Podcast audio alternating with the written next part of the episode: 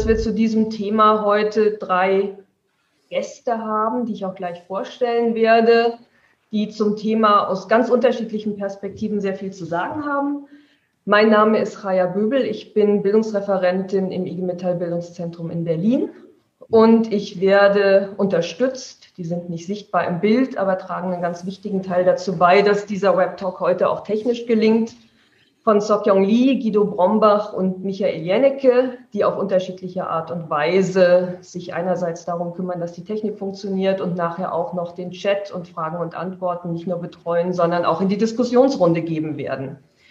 Wir haben diese Webtalk-Reihe angefangen im April, als klar war, dass wir erstmal für längere Zeit nicht die gewohnte Form der Bildungsarbeit in Präsenzseminaren durchführen können, sondern darauf angewiesen sind, auf technische Hilfsmittel, die in dieser Form vorher für uns wieder vorstellbar noch überhaupt in Reichweite waren. Wir haben versucht, auf diese Weise mit Kolleginnen und Kollegen in Kontakt zu bleiben und haben anfangs wöchentlich, dann mit größeren Abständen zu unterschiedlichen gesellschaftspolitischen Themen, die auch ganz aktuell in dieser Corona-Phase für uns eine große Rolle gespielt haben, mit ausgewählten Expertinnen und Experten diskutiert.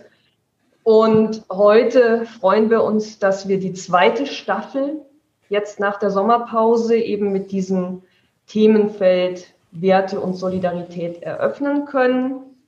Und ich freue mich zuallererst begrüßen zu können Irene Schulz. Irene ist das geschäftsführende Vorstandsmitglied zuständig für einmal Kampagnen und Erschließung. Das mag für jemanden, der mit der IG Metall nicht so direkt verbunden ist, ein ganz sperriger Begriff sein. Der hat aber letztlich auch was mit Bildung zu tun.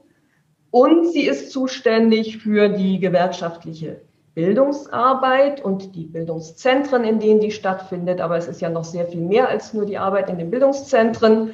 Und sie ist auch verantwortlich für die Initiative Respekt, kein Platz für Rassismus und hat sich gerade kürzlich zusammen unter anderem mit dem Oberbürgermeister von Frankfurt, Peter Feldmann, dafür eingesetzt, dass den öffentlichen Gebäuden in Frankfurt das Angebot gemacht wird, ein Schild, ähm, kein Platz für Rassismus anzuhängen, um auch auf diese Weise nochmal sehr deutlich zu machen, wofür auch eine Stadt wie Frankfurt steht. Ich habe mir im Vorfeld überlegt, vielleicht stelle ich alle drei Gäste auch noch mit einem Zitat vor, in dem so ein bisschen was ausgesagt wird, wie sie zum Thema stehen. Das von Irene ist ziemlich kurz und knackig und ich glaube, das wird auch so ein bisschen was darüber aussagen, was wie, was wir für ein Verständnis von Bildung und aber auch Formen der Bildung haben. Gesellschaftlicher Zusammenhang kann nicht verordnet werden. Ja, schön, dass du da bist, Irene, und schön, dass du mit uns auch die Reihe eröffnest. Hallo zusammen. Ich freue mich sehr, dass Sharon O2 da ist. Sharon ist Schriftstellerin. Sie ist Aktivistin in der Arbeit, in der nicht rassistischen Arbeit oder antirassistischen Arbeit, kann man sagen. Unter anderem Mitglied bei der Initiative Schwarzer Deutscher. Und als Schriftstellerin hat sie einen der bekanntesten Preise gewonnen, die man im deutschsprachigen Raum gewinnen kann. Das ist der Bachmann-Preis der Stadt Klagenfurt. Das ist auch immer so ein bisschen fast wie ein sportlicher Wettbewerb, wenn Leute dort reden und ähm, miteinander so in den lesenden Wettstreit treten. Und sie hat in diesem Jahr die Klagenfurter Rede gehalten zum Auftakt des auch digital durchgeführten Bachmann-Preises und hat im Rahmen dieses, dieser Rede gesagt, ich möchte mit meinem Schreiben auf gesellschaftliche Missstände hinweisen. Dafür brauche ich Verbündete. Und diesen Text der mit der Überschrift Dürfen schwarze Blumen malen auch veröffentlicht wurde, kann ich wirklich nur allen wärmstens ans Herz legen, die sich mit der Frage, wie positionieren wir uns in dieser Zeit, ausführlicher beschäftigen möchten. Ja, schön, dass du auch da bist, Sharon. Vielen Dank für die Einladung. Und als dritten konnten wir Professor Prantl gewinnen. Der ist den einigen IG Metallerinnen und Metallern möglicherweise dadurch bekannt, dass er Mitglied der Jury des Otto Brenner Preises für kritischen Journalismus ist. Wer daran schon mal teilgenommen hat, hat ihn dann auch als wortmächtigen Redner auf der Bühne erlebt. gibt da auch dann eine Verbindung zu Irene. Irene ist Mitglied des Verwaltungsrates der Otto Brenner Stiftung. Von daher ist da also auch ein gewisser innergewerkschaftlicher, nach außen reichender Kontakt vorhanden. Viele wissen vermutlich auch, dass Professor Prantl Ressortchef bei der Süddeutschen Zeitung war. Was vielleicht weniger bekannt ist, dass er auch Anwalt und Staatsanwalt nicht nur ist, sondern als solcher auch gearbeitet hat. Also auch jemand ist, der sich auf diese Weise sehr stark für Rechtsstaatlichkeit engagiert hat und heute auch schreibend und sich zu Wort meldend immer noch tut. Und zu Wort melden tut er sich in ganz unterschiedlichen Zusammenhängen. Ich habe ein Zitat aus der Rede zum Armutskongress 2019 gefunden. Da äußert er sich zu einem der beiden Themen, mit denen wir uns heute beschäftigen. Als allgemeiner Appell an Gemeinsinn, Menschenliebe und Humanität ist Solidarität zu unkonkret. Solange es die nicht gibt, keine neuen Ideen, keine großen Ideale, suchen die Menschen im Abfall der Geschichte nach alten Ideen. Und er endet dieses Zitat mit Denken ist wichtiger als Twittern. Das ist vermutlich etwas, dem einige sich auch durchaus anschließen können. Ja, herzlich willkommen, Professor Prantl. Schön, dass Sie da sind. Dankeschön. Und wenn Sie den Professor weglassen, freue ich mich. Dann erschrecke ich nicht immer so. Dankeschön. Okay. Dann entprofessorisiere ich Sie jetzt. Danke. Sprachlich. Ja, wir wollen das in drei Teilen diskutieren, das Thema. Und ich würde gerne an alle drei Diskussionspartnerinnen eine Frage erstmal so zur allgemeinen Analyse der aktuellen Situation stellen und fange mit Herrn Brandl an.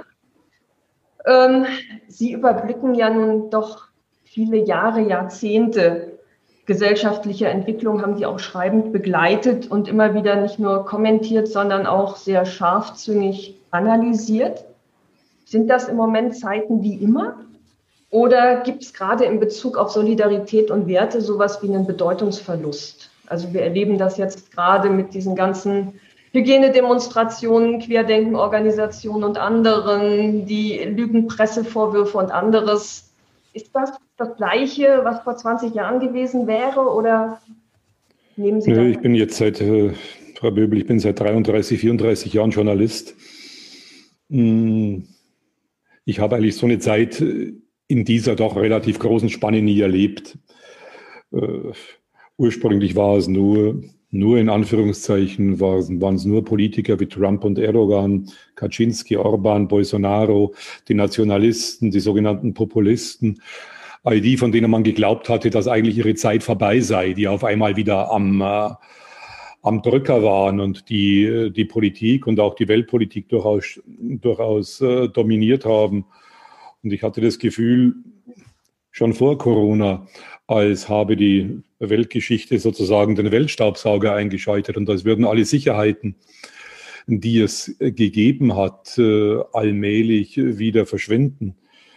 Solidarität ist als Wert problematisch und brüchig geworden, was nicht nur mit den genannten Herrschaften zusammenhängt, sondern mit der neuen Arbeitsgesellschaft, mit den neuen Konditionen in der Arbeitswelt.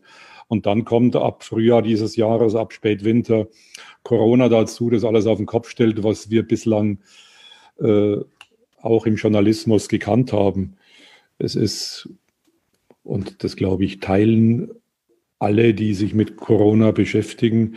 Wir haben und erleben die größten Grundrechtseingriffe, die tiefsten Grundrechtseingriffe, die schärfsten Grundrechtseingriffe seit äh, äh, Beginn der Nachkriegszeit. Ich konnte mir so etwas, wie wir es jetzt erlebt haben, mit dem sogenannten Shutdown in einer Demokratie nicht vorstellen. Äh, jetzt können wir es uns vorstellen. Und es ist gar nicht so, dass ich sage, das äh, war alles rechts- und verfassungswidrig.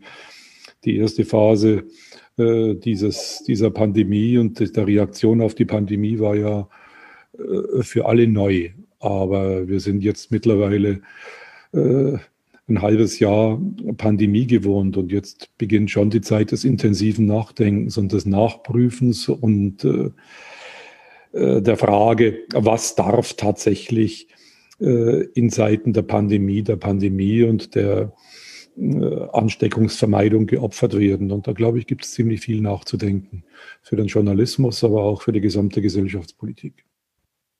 Und Ihrer Einschätzung zufolge sind das auch Fragen, die im Journalismus kontrovers verhandelt werden müssen. Die müssen jedenfalls kontroverser verhandelt werden wie in den letzten Monaten. Es war ja doch ein, der Journalismus sehr mainstreamig und sehr auf Regierungs- und äh, RKI-Kurs. Ich denke, das Spektrum der Diskussion muss stärker abgebildet werden. Man muss die Grundrechtseingriffe äh, stärker thematisieren. Äh, guter Journalismus ist ein Journalismus, bei dem die Journalisten wissen, dass sie eine Aufgabe haben und dass diese Aufgabe mit einem Grundrecht zu tun hat. Das Grundrecht ist der Artikel 5 und das verpflichtet zur Sachkunde, zur Souveränität, zur Ausdauer, zur Neugierde, zur Sorgfalt, zum Aufklärungsinteresse, zum und, und das sich mit Aufklärungsinteresse paart. Und ich denke, dass äh, ein bisschen mehr an Kritik, ein bisschen mehr an Diskussion der äh, Begleitung der Pandemie nicht geschadet hätte. Das, die Presse, wenn sie sich als Frühwarnsystem, nur als Frühwarnsystem in solchen pandemischen Zeiten versteht, dann äh, hat das Frühwarnsystem ziemlich gut funktioniert. Aber mittlerweile habe ich den Eindruck, dass aus dem Frühwarnsystem ein Dauerwarnsystem wird und dann hm, schreiben und senden wir ein bisschen an unserer Aufgabe vorbei. Danke. Ja, das war eine kurze Beschreibung der Aufgabe der Presse. Irene, an dich die Frage, wenn du unsere Aufgaben, die der IG Metall beschreiben solltest, auf, welchem Werte, auf welcher Wertebasis stehen wir und welche Rolle spielt die Solidarität für uns in dem Zusammenhang? Die Solidarität äh, spielt natürlich eine große Rolle, auch in unserer Tradition, aber auch äh, bei dem, was wir vorhaben, nach vorne gerichtet. Ähm, ich freue mich erstmal, dass wir heute auch über das Thema Solidarität diskutieren können in dieser Form, die ja doch auch beispiellos ist. Ist ja gerade angesprochen worden, dass wir in einer beispiellosen Situation sind, weil wir diskutieren ja heute über Solidarität, die von Nähe lebt und diskutieren sozusagen aus unterschiedlichen Wohnzimmern, unterschiedlichen Bürostühlen oder, oder auch Küchenstühlen oder wo auch immer ihr seid da draußen und das ist schon, äh, glaube ich, auch nochmal symptomatisch für die Situation, in der wir sind. Und das weist auch ein bisschen auf das hin, was Herr Prantl ganz kurz angesprochen hat, nämlich auch ähm, die Fragmentierung ähm, und Auflösung ein Stück weit von Raum und Zeit, nicht nur durch Corona, sondern auch durch eine veränderte Arbeitsgesellschaft. Und das ist natürlich eine besondere Herausforderung für alle, aber auch für uns als äh, Gewerkschaft, da zu diskutieren, wie organisieren wir denn eigentlich Solidarität, wenn bestimmte Zugänge auch zu Beschäftigten nicht mehr so sind, wie wir sie eigentlich kennen. Das ist bei Corona jetzt ganz extrem, weil es sind ja immer noch viele Beschäftigte in der Kurzarbeit oder im Homeoffice. Und ähm, das wird sich aber vermutlich, das ist ja die Einschätzung nach Corona, eher beschleunigen, wenn man die Ankündigungen von einigen, einigen Unternehmen äh, auch schon hört. Heißt also, ich nehme jetzt ein bisschen vorweg, wir werden da sicher noch darüber diskutieren, über diese aktuelle Frage und auch, wie gehen wir als Gewerkschaften denn äh, mit diesen Veränderungen um. Das ist für uns eine große Herausforderung. Ich finde, das bietet ordentlich Stoff, um nach vorne zu diskutieren. Und darauf freue ich mich auch in dieser Runde. Was darin aber auch deutlich wird, das sagt auch ein bisschen das Zitat, was du auch von mir gebracht hast, Raja, dass im Grunde Solidarität kein Automatismus ist. Ja, wir haben da kein Abo auf die Beständigkeit der Frage nach Solidarität, auch wenn wir eine lange Tradition haben als äh, große Gewerkschaft, ähm, sondern dahinter stehen natürlich immer wieder Aushandlungsprozesse, Diskussionsprozesse Prozesse und auch politische Rahmenbedingungen. Ähm, mir ist nochmal wichtig, wir sind ja als IG Metall groß.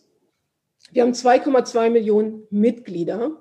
Und diese Mitglieder sind ja an Vielfalt eigentlich nicht zu überbieten. Wir haben junge, wir haben ältere, wir haben Frauen, Männer unterschiedlicher Herkunft, mit Parteipräferenz, mit verschiedenen, ohne. Ich werde nicht alles aufgezählt haben, aber die Frage, die wir natürlich uns immer wieder stellen müssen, ist, was ist denn das Verbindende? Was ist das Orientierende bei dieser Vielfalt auch ähm, von Menschen, die sich bei uns organisieren? Und da denke ich, gilt nach wie vor, dass ähm, natürlich ein verbindendes Element ganz klar ist, sich für gute Arbeit einzusetzen. Und erleben auch, dass ähm, es ein schiefes, ich würde es mal so formulieren, schiefes Kräfteverhältnis von Kapital und Arbeit gibt und dass es Erfahrungen gibt, dass das gemeinsam einfach besser geht als alleine und wir wirkungsvoller und erfolgreicher sind. Und dahinter stehen natürlich viele persönliche Geschichten, viele individuelle und kollektive Erfahrungen. Und das heißt, es gibt sowas wie eine Organisationskultur, auch bei uns als IG Metall, wie wir Solidarität organisiert haben, welche positiven Erfahrungen wir damit haben, auch vor dem Hintergrund der Herausforderungen, die vor uns stehen. Und ich will das vielleicht mal nicht so abstrakt diskutieren, sondern am einem Beispiel deutlich machen, warum das, was wir in den Betrieben, in unserem zentralen Handlungsfeld machen, immer auch mit gesellschaftlichem Anspruch auf gesellschaftlichen Fortschritt zu tun hat. Und ich nehme mal ein aktuelles Beispiel, das erst zwei Jahre her ist, ähm, als wir die Tarifrunde 2018 gemacht haben zum Thema Zeitsouveränität. Da haben wir ja ähm, das Thema auf, auf die Tagesordnung genommen und auch einen gesellschaftlichen Diskurs befeuert. Ist es eigentlich möglich, dass auch Arbeitnehmerinnen und Beschäftigte beim Thema Zeitsouveränität haben? Und wir haben, es ist uns gelungen, da auch ein Wahlrecht durchzusetzen zwischen Zeit und Geld und es war aber auch da erforderlich, dass wir 24-Stunden-Streiks machen mussten, und zwar flächendeckend in der ganzen Republik, weil das Thema Arbeitszeit halt noch nie in der Vergangenheit, ich weiß nicht, ob es in der Zukunft anders wird, äh, ich bin da eher pessimistisch, konflikt, konfliktfrei gelaufen ist. Wir haben damit auch einen gesellschaftlichen Diskurs befeuert über neue Lebensentwürfe. Und das geht sozusagen über Solidarität. Und ich finde, schon, was ich nochmal deutlich machen möchte, ist, was steckt da eigentlich an anspruchsvollem Aushandlungsprozess auch hinter? Ähm, als wir diese Diskussion mit den Beschäftigten geführt haben, wir haben eine riesen Beschäftigtenbefragung gemacht mit 680.000 Beschäftigten, da ist natürlich die Frage, gelingt es uns, dass ein Kinderloser sich einsetzt für eine Familie mit Kindern, dass ein Angestellter sich einsetzt für Schichtarbeiter, und das sind die Aushändelungsprozesse, die in Betrieben laufen, und zwar tagtäglich, ähm, wie sozusagen demokratische Prozesse mit Solidaritätsentwicklung verbunden werden. Und das ist, glaube ich, was, was uns stark ausmacht als IG Metall, was Mitbestimmung stark ausmacht in den Betrieben und ähm, was die betriebliche Praxis auch leisten muss. Und das geht natürlich nur, wenn man Toleranz und Respekt hat vor unterschiedlichen Positionen in einem Betrieb, der ja auch von der Belegschaft her so vielfältig zusammengesetzt ist. Und was ich da mir wirklich auch nochmal ein Anliegen ist, ähm, wir haben mehr als 100.000 aktive Betriebsräte und Vertrauensleute, die genau diese Aushandlungsprozesse in den Betrieben nach vorne bewegen und immer wieder über Beteiligung von Beschäftigten im Grunde ähm, gute Arbeit organisieren. Und das geht natürlich nur mit ja, Solidaritätserfahrung und auch gemeinsamen Wertvorstellungen, solche Prozesse nach vorne zu bewegen. Was ich ganz ähm, wichtig finde, ist bei dem Thema Mitbestimmung, da gibt es eine Studie vom WZB und ähm, der HBS und die sagt, dass da, es gibt einen internationalen Vergleich und da, wo wirtschaftliche Mitbestimmung stark ist, auch die politische Demokratie stärker ist. Und das ist, glaube ich, äh, ein sehr starkes Fazit und bietet auch für uns jeden Grund, gerade aktuell Mitbestimmung wirklich auszubauen. Und deshalb setzen wir als IG Metall auf ein Politikmodell, das eben auf solidarisches Handeln setzt und nicht auf Ausgrenzung und Ausgrenzung verhindert. Und das ist für uns als IG Metall Programm immer auch gewesen und auch für die Zukunft. Und ich denke, über die zukünftigen Herausforderungen werden wir sicher noch diskutieren. Danke erstmal, Irene. Sharon, das ist für dich jetzt ein Einblick in gewerkschaftliche, betriebliche Realitäten, Wirklichkeiten. Die IG Metall ist da wie die anderen DGB-Gewerkschaften auch eine sehr starke Kraft. Aber du guckst natürlich aus einer ganz anderen Perspektive. Du bist Freiberuflerin, du bist Autorin, du hast aber durch deine Arbeit eine sehr starke Vorstellung und auch eine Erfahrung und Erlebnis von Solidarität, die sich eben nicht an den Aushandlungsprozessen in Betrieben festmacht. Ähm, kannst du was mit dieser Beschreibung, was es für Gewerkschaftsmitglieder und Menschen im betrieblichen Kontext bedeutet, anfangen? Und ähm, hast du den Eindruck, das trägt auch über die betriebliche Wirklichkeit hinaus oder glaubst du, dass man diesen Solidaritätsbegriff da auch tatsächlich noch fortschreiben und erweitern muss? Mhm. Ähm, gute Frage. Ich habe darüber nachgedacht, was es bedeutet, wenn Leute, die äh, Verschiedenes erleben, also zum Beispiel, wie Irene gesagt hat, eine Person, äh, die keine Kinder hat selber, ähm, wie diese Person sich für die Rechte oder Bedürfnisse von äh, Menschen mit Familien, äh, Kleinfamilien, Kindern und so weiter einsetzt. Und ich habe darüber nachgedacht, wie das ist auf ähm, übertragen auf Kontexten, wo es vielleicht um Identitäten geht, also wie Menschen unterschiedliche Identitäten äh, füreinander sich einsetzen. Ähm, ich bin noch nicht so wirklich klar, wie gut das funktioniert.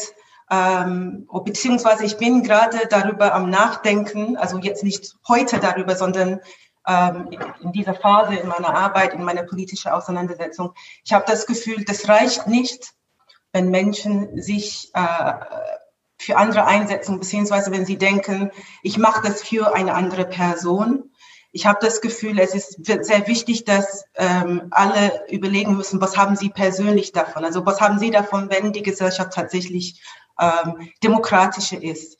Äh, nicht, dass sie das für irgendjemand großzügig machen, sondern dass sie denken, ah ja, ähm, es ist tatsächlich wichtig, dass diese Sachen, also dass es äh, ein gutes soziales Netzwerk, damit alle abgeholt sind, ein gutes Gesundheitssystem, ähm, gerechte Bezahlung oder so.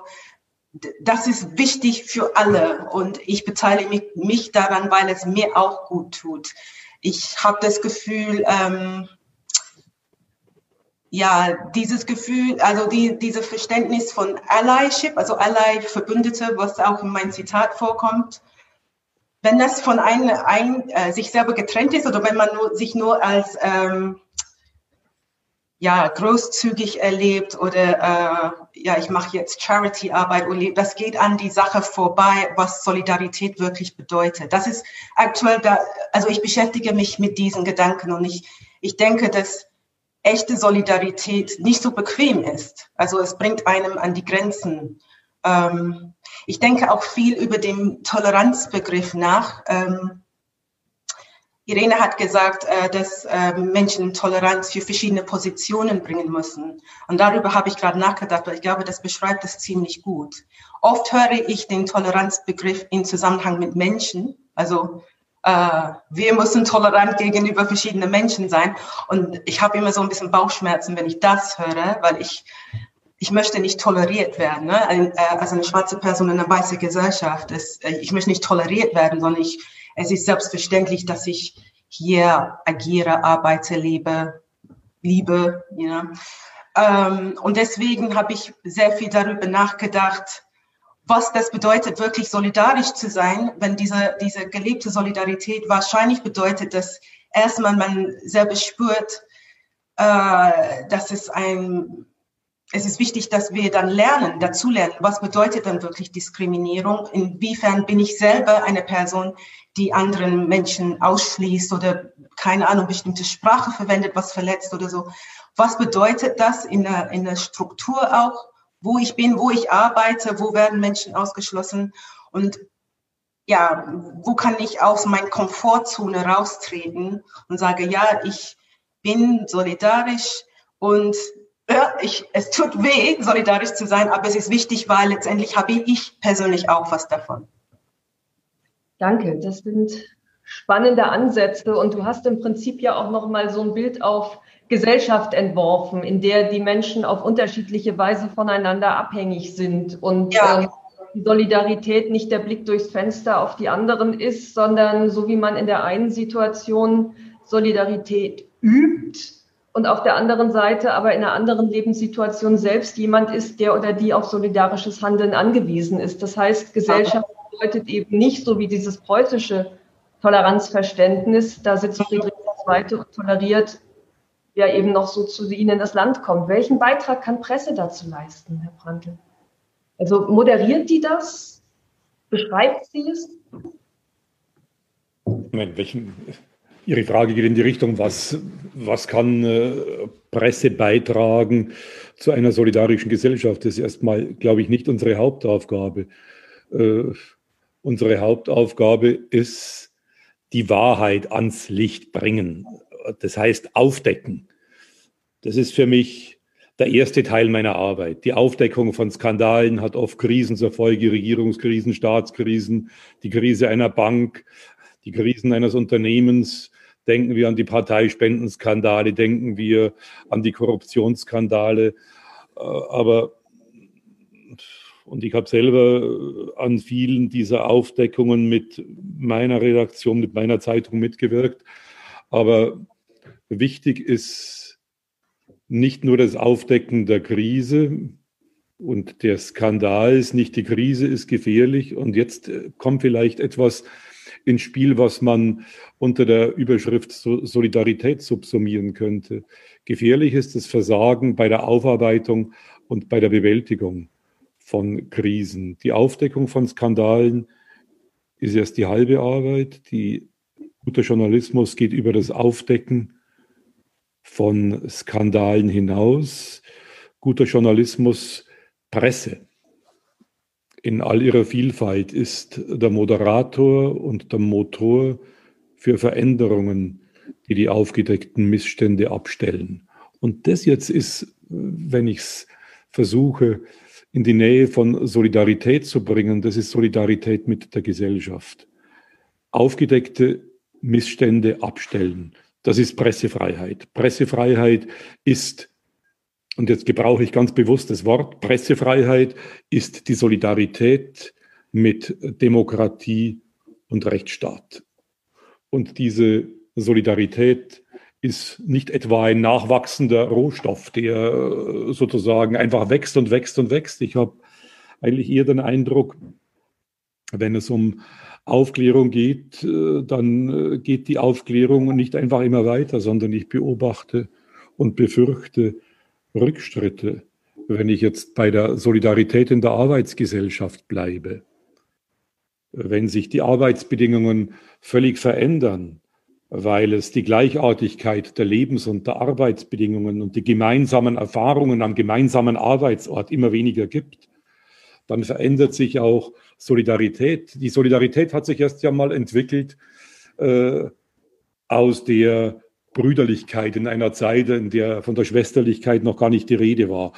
Die Brüderlichkeit war das schwächste Glied in der Trias der Aufklärung. Freiheit klar, Gleichheit klar, Brüderlichkeit, das war zunächst mal eine Art moralische Forderung, eine gefühlte Verbundenheit. Und das hat sich in der Industriegesellschaft geändert. Die diffuse die diffuse Brüderlichkeit der französischen Revolution verdichtete sich zur konkreten Solidarität der Proletarier, die auf der Basis der gemeinsamen Erfahrungen in den Fabriken entstanden ist. Die Arbeiter in der alten Arbeitsgemeinschaft, in der alten Arbeitsgesellschaft, wie wir sie kennen, in der Industriegesellschaft, in der kapitalistischen Gesellschaft, diese Arbeiter in der Zeit, in der äh, die Gewerkschaften entstanden waren, verbunden durch Ort, durch Zeit, durch Routine und durch Alltag. Und das Symbol für diese Verbundenheit war das Fließband. Die Solidarität der Arbeiterinnen und Arbeiter entstand in der Einheit von Ort, Raum und Zeit der Arbeit. Und sie wurde von der Gewerkschaften organisiert, die das Wort Solidarität in ganz konkretes Arbeitsrecht übersetzt haben. Das heißt, aus dem schwachen Brüderlichkeitsbegriff, den wir mit Schwesterlichkeit ergänzen müssen, aus dem Brüderlichkeits- und Schwesterlichkeitsbegriff der Aufklärung wurde ein starker Solidaritätsbegriff. Und das war die menschheitsgeschichtliche Leistung der Gewerkschaften. Wenn es jetzt die gemeinsamen Erfahrungen am gleichen äh, Arbeitsort, die gemeinsamen Erfahrungen am gemeinsamen Arbeitsort, die Gleichartigkeit der Lebens- und der Arbeitsbedingungen nicht mehr gibt, dann äh, verliert die gewohnte Solidarität ihre Bedeutung. Und dann gibt es zwei Entwicklungen. Erstens, diese ganz konkrete Solidarität, die sich in, äh, im Arbeitsrecht definiert, entwickelt sich wieder zurück zu einer allgemeinen diffusen Brüderlichkeit. Das ist eine Entwicklung, die ich momentan beobachte. Zum anderen, dann wird sie zum Wischiwaschi-Wort. Zum anderen und da wird sie gefährlich, wird heute Solidarität von rechts außen, von rechts außen entlang von nationalen und völkischen Grenzen neu definiert. Und da sind wir durchaus bei einem Problem, das die Gewerkschaften haben. Bei der letzten Bundestagswahl haben 15 Prozent der Gewerkschaftsmitglieder im Westen AfD gewählt. Im Osten waren es 22 Prozent. Das heißt, den Gewerkschaften droht also Gefahr von innen, wenn ihre Kritik an ausbeuterischen Effekten der Globalisierung von extremen rechtspopulistischen Freund-Feind-Schemata und vom Volksgemeinschaftsdenken überlagert wird. Dann, und dann wird es wirklich gefährlich, dann färbt sich Solidarität braun. Und das ist saugefährlich. Wenn die Gewerkschaften diesem völkischen und den nationalen eingehegten Solidaritätsdenken auch nur ein wenig nachgeben, dann wird es die Gewerkschaften zerreißen. Gewerkschaften sind in der sich verändernden Arbeitsgesellschaft so wichtig wie schon lange nicht mehr, weil es darum geht, Solidarität neu zu beschreiben und Solidarität neu zu definieren. Aber wenn, wenn es so ist, dass völkische Elemente hier Einzug halten, die IG Metall grenzt hier vorbildlich ab. Aber wenn es tatsächlich diesen Einfluss von völkischem Denken gibt, dann wird es wirklich gefährlich für die Arbeitsgesellschaft, dann wird es gefährlich für die Gewerkschaften. Ja, das sind düstere, aber möglicherweise auch realistische Optionen, die Sie da jetzt nochmal sehr deutlich aufgezeigt haben. Wir haben ja als Gewerkschafterinnen und Gewerkschafter häufig einen besonderen Anspruch, wie wir das Wort Solidarität füllen. Und das, was von völkischer rechtsnationaler Seite kommt, das füllt in unserer Vorstellung den Begriff ja gerade nicht.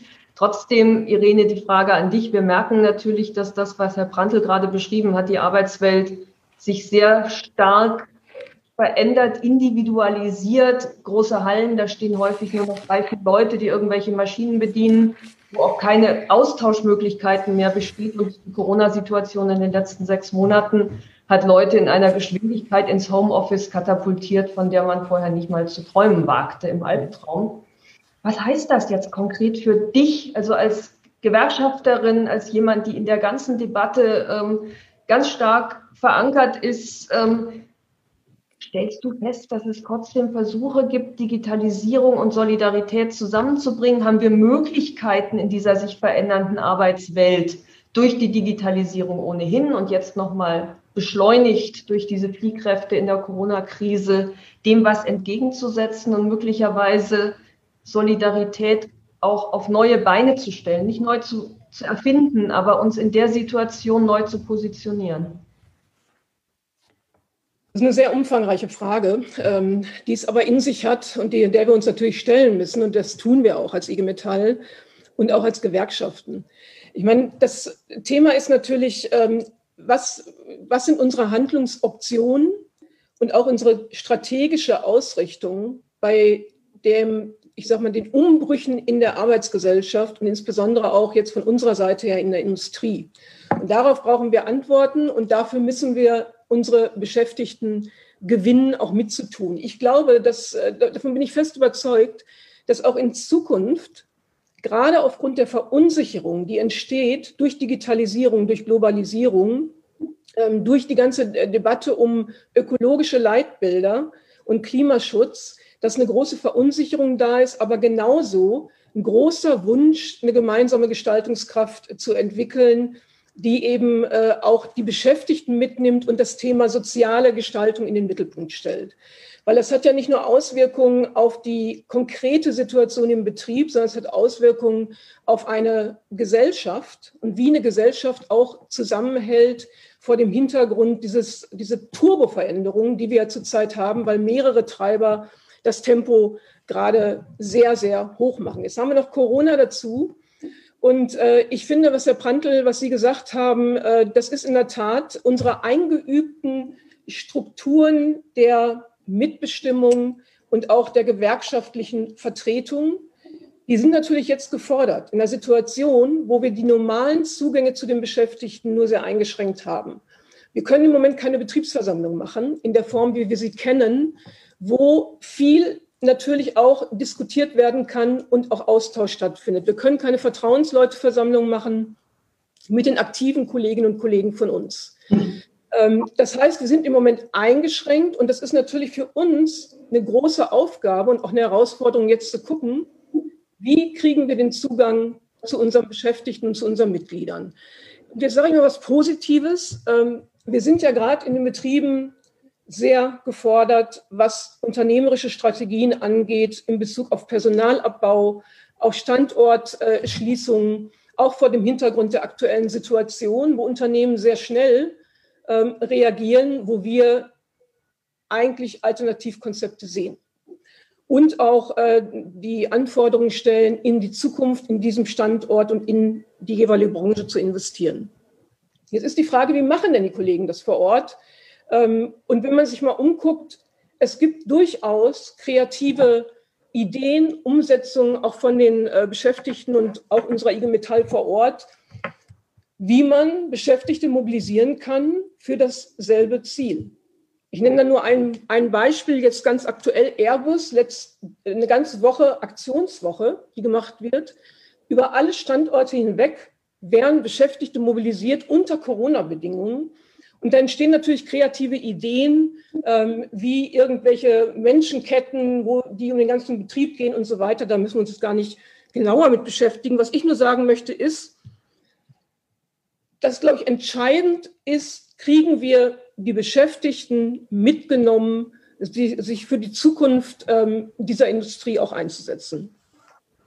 Und da gibt es auch, finde ich, ist es unsere Rolle als IG Metall, genau diesen Prozess, Prozess zu organisieren. Und wir haben ja ein Leitbild einer sozial-ökologischen Transformation. Und das muss man, glaube ich, runterbrechen und mit den Beschäftigten diskutieren, was ist dazu auch erforderlich, äh, in den Betrieben sich einzusetzen und jeweils in den Branchen auch nach vorne zu, zu bewegen. Und deshalb ist es eine, ist sozusagen äh, die Frage, wie kriegen wir das im Moment hin unter Corona-Bedingungen? Und das andere, Entschuldigung,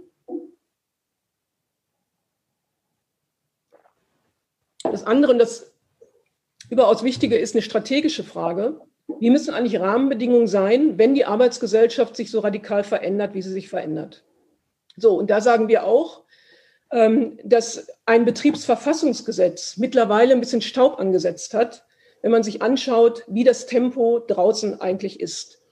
Und wenn wir über Digitalisierung reden und wenn wir über Homeoffice reden und äh, sozusagen ein Stück weit über Auflösung von Raum und Zeit, dann sind natürlich Fragen für uns auch interessant, politisch Rahmenbedingungen zu schaffen, wie beispielsweise ein digitales Zugangsrecht in den Betrieb auch für Gewerkschaften. Wir haben ja in Paragraph 2 ähm, auch im Betriebsverfassungsgesetz abgesichert, dass wir einen Zugang in die Betriebe haben als Gewerkschaften, vertrauensvolle Zusammenarbeit äh, zwischen Arbeitgeber und Gewerkschaften. Und die Frage ist natürlich, wenn sich perspektivisch diese Fragmentierung verstärkt, wie sollen wir denn dann Beschäftigte erreichen, wenn die sozusagen an unterschiedlichen Orten zu unterschiedlichen Zeiten arbeiten? Und da sind äh, äh, natürlich brauchen wir da eine umfassende Mitbestimmungsreform, die auch eine politische Rahmensetzung macht, damit wir überhaupt ähm, gewerkschaftlich unsere Zielvorstellung von einer Transformation, das ja ein Leitbild ist, die sich dann auf Betriebe auch runterbricht, auch mit den Beschäftigten diskutieren und auch nach vorne bewegen können. Das heißt, das eine ist, wie arbeiten wir selber? Das ist eine zentrale Frage. Wie müssen wir uns verändern als IG Metall? Jetzt haben wir ein bisschen Erfahrung mit Strukturwandel. Allerdings ist das schon auch jetzt eine beispiellose Situation, da stimme ich sehr zu, ähm, von dem Umbruch in der Industrie, von dem Tempo, äh, von der Dynamik und zusätzlich noch der aktuellen Corona-Situation. Und die zweite Frage ist, wie muss eigentlich eine politische Rahmung sein, damit das, was an Mitbestimmung und Tarifbindung auch für gesellschaftlichen Zusammenhalt sorgt, weil so ist es ja, das sind ja die Stabilitätsfaktoren, damit das auch ausgeübt werden kann, weiterentwickelt werden kann und wir Standards für die Beschäftigten setzen, damit sie eben nicht, damit das, was sich gerade an Veränderungen vollzieht, nicht auf Kosten der Beschäftigung und auf Kosten von sozialen Standards läuft. Ich finde eine Studie jetzt auch zu dem, Herr Prantl, was Sie gesagt haben, nochmal ganz interessant. Man muss das sicher nochmal weiter beobachten. Wir haben ja in dieser Corona-Zeit ähm, auch erlebt, ähm, einen sehr handlungsfähigen Staat, der sehr schnell reagiert hat. Und ähm, diese Untersuchung jetzt vom äh, WZB und Bertelsmann, die finde ich schon immer ganz interessant. Die darf uns auf keinen Fall beruhigen. Ähm, aber dass es ein Ergebnis einer Untersuchung gibt äh, von einem Populismusbarometer, was jetzt zu dem Schluss kommt, dass im Moment in den letzten, ich weiß den Zeitraum nicht genau, die populistischen Einstellungen eher zurückgegangen sind und die Mitte sich eher stabilisiert. Das hängt sicher auch ähm, mit einem handlungsfähigen Staat zusammen. Vielleicht hängt es auch mit Leitbildern auch des Umbruchs zusammen ähm, und auch mit Aktivierung in den Betrieben, weil wenn eine Mittelschicht sich stabilisiert, dann ist das nochmal ein anderes Ergebnis, was wir noch vor einigen Jahren diskutiert haben. Das soll uns auf keinen Fall mhm. beruhigen. Wir als IG Metall haben genau ähm, bei den Abgrenzungsthemen, die Herr Prantl hier ähm, platziert hat, eine klare Haltung. Äh, wir als Gewerkschaft ähm, ich habe von der Vielfalt gesprochen, von der Zusammensetzung unserer Mitglieder, von der Arbeit in den Betrieben, wo Belegschaften äh, nur gemeinsam was nach vorne bewegen können, bei aller Unterschiedlichkeit, bei aller Vielfalt. Ähm, da wird Ausgrenzung ist für uns kein Politikmodell, das ist, glaube ich, muss ich hier in dem Kreis überhaupt nicht sagen, sondern wir setzen auf ein Politikmodell, was solidarisches Handeln ähm, befördert und was vor allen Dingen demokratisch die Demokratie nach vorne bewegt. Und äh, da tun wir alles für, auch vor dem Hintergrund der Betriebsratswahlen äh, 2022, weil Sie haben es angesprochen, wir haben in einigen Betrieben bei den letzten Betriebsratswahlen auch Rechte in, den, in die Betriebe, in die Mitbestimmung äh, gewählt und, und auf der anderen sind gewählt worden. Und auf der anderen Seite muss man die Verhältnismäßigkeit sehen. Äh, das waren 19 von mehr als äh, 50.000 Mandaten. Das soll uns aber auch nicht beruhigen. Wir haben da wirklich einen Job zu machen. Die Verunsicherung, die in den Belegschaften ist und die ja zum Teil auch, ähm, ich sag mal, durch die Maßnahmen jetzt, die gerade aktuell, wir erwarten wirklich einen heißen Herbst, wie Personalabbauankündigungen und so weiter ähm, auch nochmal gestresst werden, diese Verunsicherung aufzugreifen in eine Gestaltungsoption in den Betrieben ähm, mit einem Leitbild einer sozial-ökologischen Transformation und das runtergebrochen auf die jeweiligen Branchen und Betriebe. Die Menschen brauchen eine Perspektive, die brauchen im Moment keine weitere Verunsicherung. Und da sind wir, glaube ich, als Gewerkschaft, als IG Metall gut aufgestellt bei allen Herausforderungen, die da wirklich auch drinstecken. Und auch allen Suchprozessen, die da auch drinstecken.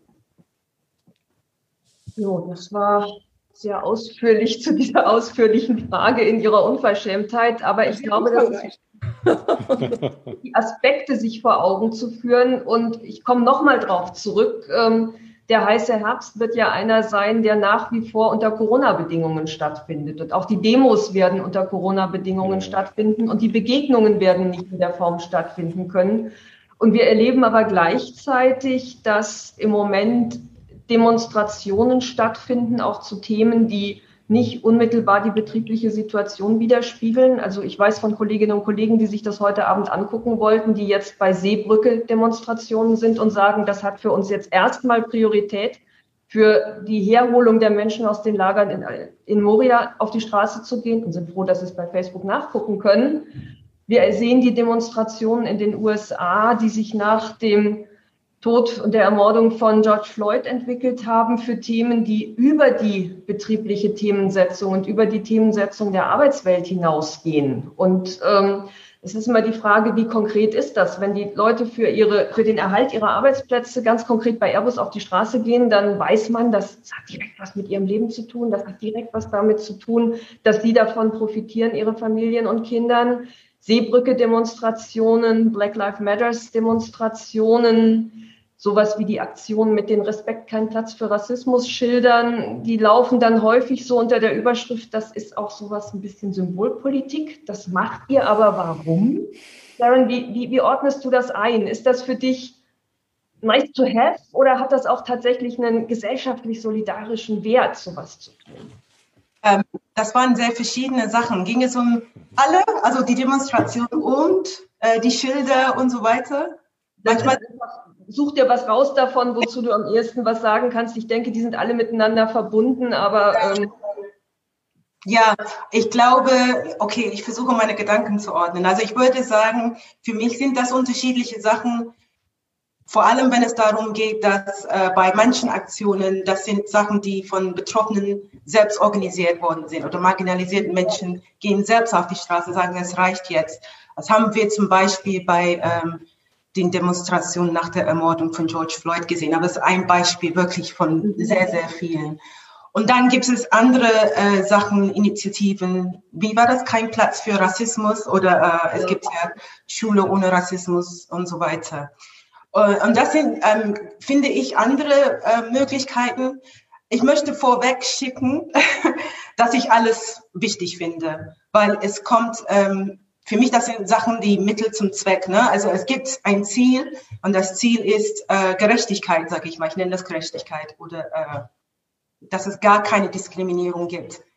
Das wird Jahrzeh es ist eine jahrzehntelange Arbeit, dass es wirklich gar keine Diskriminierung gibt in einer Gesellschaft, sehe ich nicht in meiner Lebzeit kommen. Also alles, was wir irgendwie dazu machen können, also ich, ich habe das mal in einer Lesung beschrieben, so als ja, Rassismus ist ein Riesenstein, äh, Stein, ein Riesenfels und das, was ich mache, ist ähm, mit einer Zahnbürste so ein bisschen versuchen ähm, wegzukratzen. Und dass wir alle, ne, wir alle versuchen mit unserer Zahnbürste irgendwas zu machen. Und die einen machen Demonstrationen, die anderen machen ähm, ja Plakate, was weiß ich. Alles wichtig. Also ich bin, ich bin nicht eine Person, die sagt, äh, Symbolpolitik zählt nicht. Ähm, ich finde alles wichtig, was auch ähm, zu Gesprächen führt, zu Auseinandersetzungen führt. Das kann von mir aus strittig werden, äh, kontrovers werden. Ähm, ich sehe zum Beispiel, dass damals, als ähm, es losging mit der Debatte um Kinderbüchern und ähm, Blackface im Theatern und so, das sah ich auch, also es war schmerzhaft, aber ich sah das auch als eine Chance, dass viel mehr Leute überhaupt sich mit den Themen auseinandergesetzt haben. Und das war fast wichtiger für mich, diese Auseinandersetzung, als was wirklich dabei rauskommt.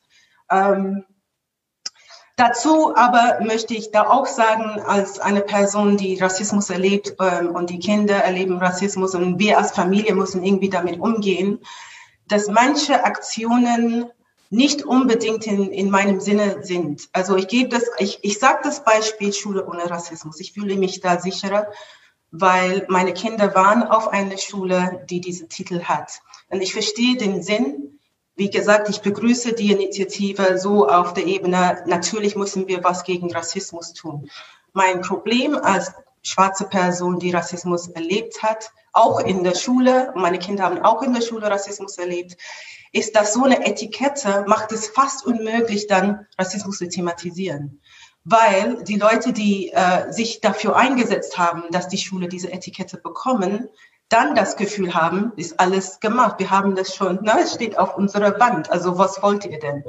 Und das ist sehr, sehr kompliziert, wenn es darum geht, dass es einen unmittelbaren Ausdruck von Leid gibt. Ja, wenn es theoretisch ist, können wir diskutieren. Aber wenn ich wirklich mich konfrontiert sehe mit äh, einem Kind, das weint und hat Schmerzen und ich sage, ich möchte das thematisieren und mir wird gesagt, das kann nicht sein, es existiert nicht, weil hier ist kein Platz für Rassismus oder so, dann frage ich mich, ähm, wie effektiv diese Methoden sind. Und ich möchte dafür plädieren bei diesen Aktionen, dass wir immer auch versuchen, äh, Menschen, die sich wirklich auch ähm, in ihrer aktivistischen Arbeit damit auseinandersetzen, aus betroffenen Perspektive meine ich, auch, ähm, es gibt so viele Leute, die das wissenschaftlich äh, verfolgen. Also ich nenne hier an einen äh, Professor Dr. Maisha Auma, ähm, die ich sehr schätze, ihre Arbeit.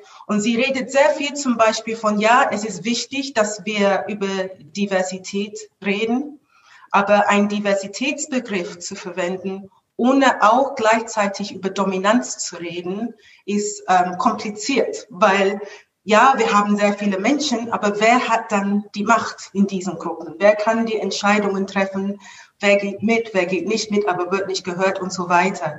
Ähm, und das, das möchte ich, ja, also wenn ich einen Wunsch hätte, wäre es zu sagen, ähm, bei, bei den ähm, Initiativen und die, Organisationen von Demonstrationen und alles so weiter, dass es sehr wichtig ist, auch Leute mit reinzubringen, die seit Jahrzehnten dabei sind und ihre bestimmte Erfahrungen gemacht haben und ganz konkrete, klare Wünsche und Förderungen an die Politik haben, zum Beispiel. Und deshalb, na, die brauchen dann ähm, ja, vielleicht kann man hier den Solidaritätsbegriff verwenden. Also die brauchen dann Solidarität von alle anderen, die diese Zugänge haben, ähm, um das wirklich, um, um ihre, ihre Förderung wirklich reinzubringen. Ich möchte ein Beispiel nennen an dieser Stelle. Es gibt ähm, einen Berliner Verein, das heißt Each One Teach One. EOTO äh, e.V. Und Each One Teach One hat gerade ähm, das große äh, Zensus von schwarzen und afrikanischen Menschen in Deutschland geführt. Das ist gerade zu Ende gegangen. Ähm, das hieß Afro-Zensus. Und es ging darum, in, in, diese, ähm, in diese Arbeit zu versuchen zu erfassen, was bedeutet es als schwarze Person in Deutschland zu leben? Was für Erfahrungen machen schwarze Personen? Was für Wünsche haben schwarze Personen? Wo arbeiten schwarze Personen? Wo gehen die zur Schule? Und so weiter. Und das ist wichtig, weil so wie die ähm, Statistiken ähm, momentan ähm, gesammelt werden, kommen schwarze Menschen als Gruppe gar nicht vor. Es gibt ähm, Nationalität, das wird irgendwie gesammelt oder es gibt wir arbeiten mit dem Begriff Menschen mit Migrationshintergrund. Aber sobald eine Person aus diesem Migrationshintergrund, also statistisch rausfällt, also wenn sie hier in zweiter Generation wohnen oder so, dann verschwinden sie als People of Color oder schwarzen Personen und mit ihren Erfahrungen. Und deswegen war es extrem wichtig, dass wir diese Afrozensus hatten.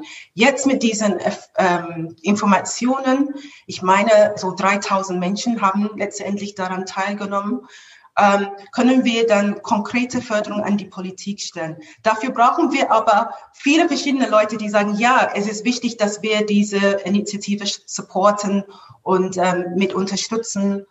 Ähm, ja, und, und also das ist mein Plädoyer, dass bei diesen Initiativen und Ideen, dass wir versuchen, die Expertise auch von den betroffenen Menschen selber reinzuholen. Danke. Das ähm, ich, ich versuche das mal zusammenzuführen, das etwas Unmögliche dessen, was du beschrieben hast, nochmal mit den gewerkschaftlichen Erfahrungen oder mit den Erfahrungen der Arbeiterbewegung. Es gibt ein ganz uraltes Lied aus dem 19. Jahrhundert aus der Arbeiterbewegung, da gibt es die Zeile, um uns selber müssen wir uns selber kümmern. Und eine Arbeiterbewegung, parteipolitisch und gewerkschaftlich, bei der lediglich andere, die nicht Arbeiterinnen und Arbeiter in den Fabriken wären, sich um die Interessen dieser Menschen kümmert, wäre genauso wenig erfolgreich wie eine antirassistische Antidiskriminierungsarbeit, bei der nur Dritte diese Arbeit eben tun und versuchen, damit was einzufordern. Und das ist wichtig, dieses Empowerment einfach durch Menschen auch als Expertise anzuerkennen, die die eigenen Erfahrungen machen und mit einbringen. Und da sind wir wieder bei dem vorhin erwähnten Punkt der Solidarität.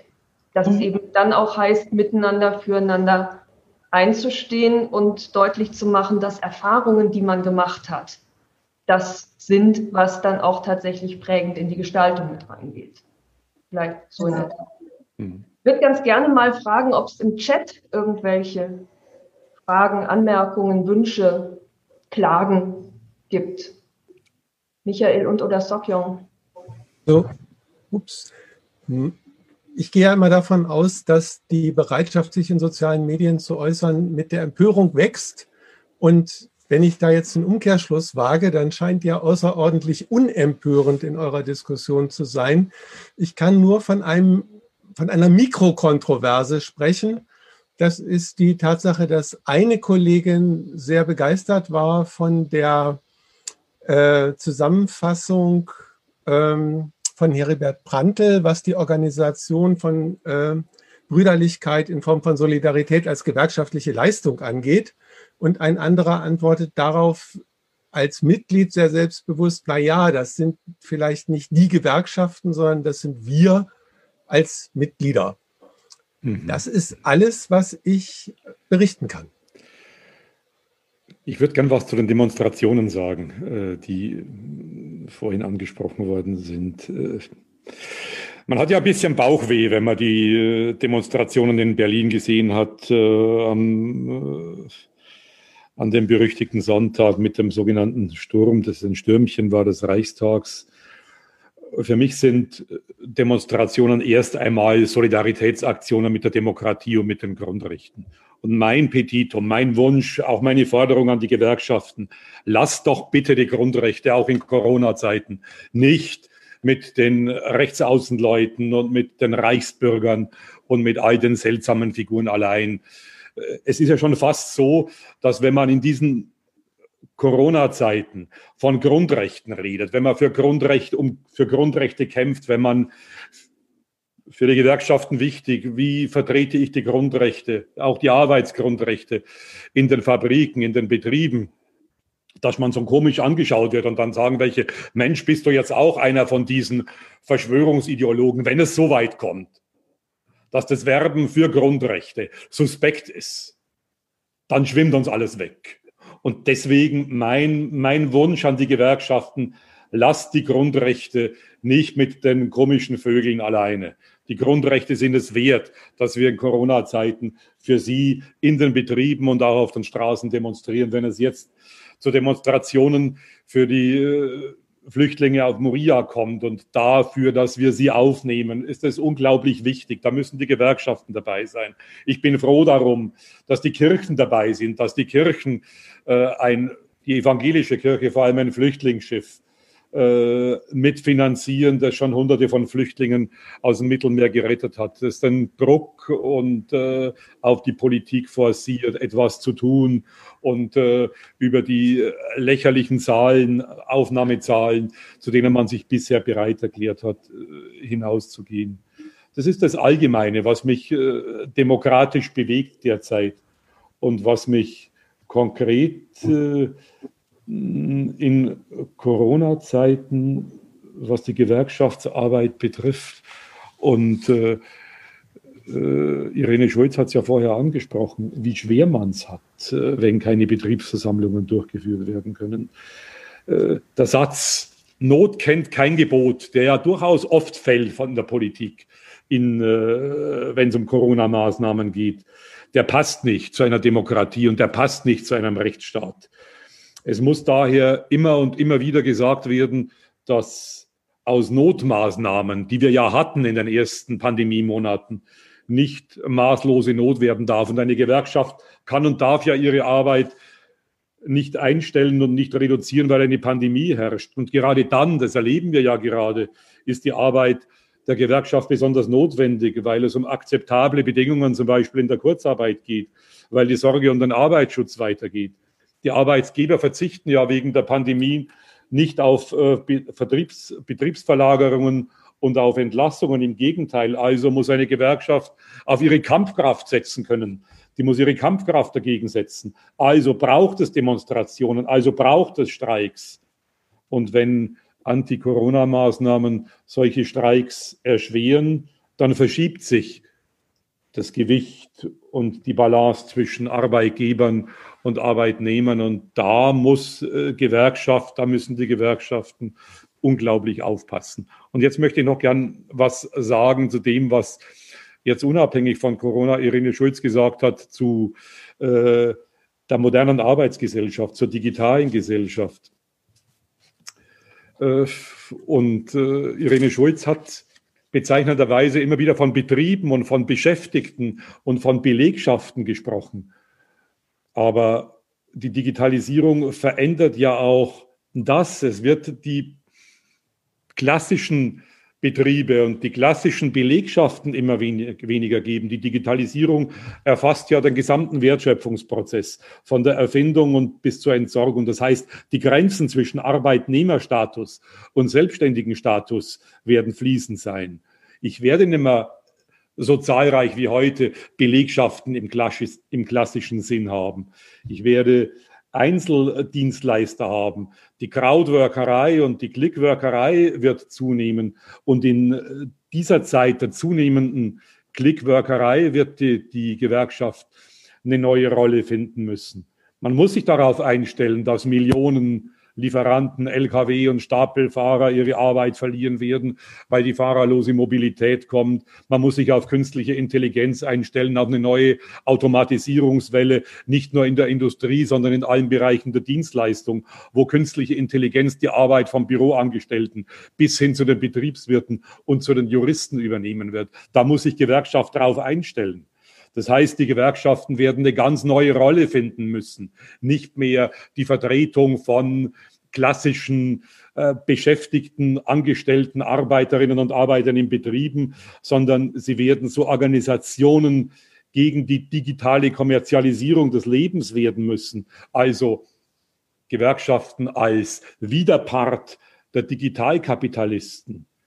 Die Gewerkschaften werden zu einer konzentrierten Interessenvertretung weit über den Kreis ihrer jetzigen Klientel in, Betriebs, in Betrieben, sei es bei Airbus oder bei Audi, bei VW oder sonst wo.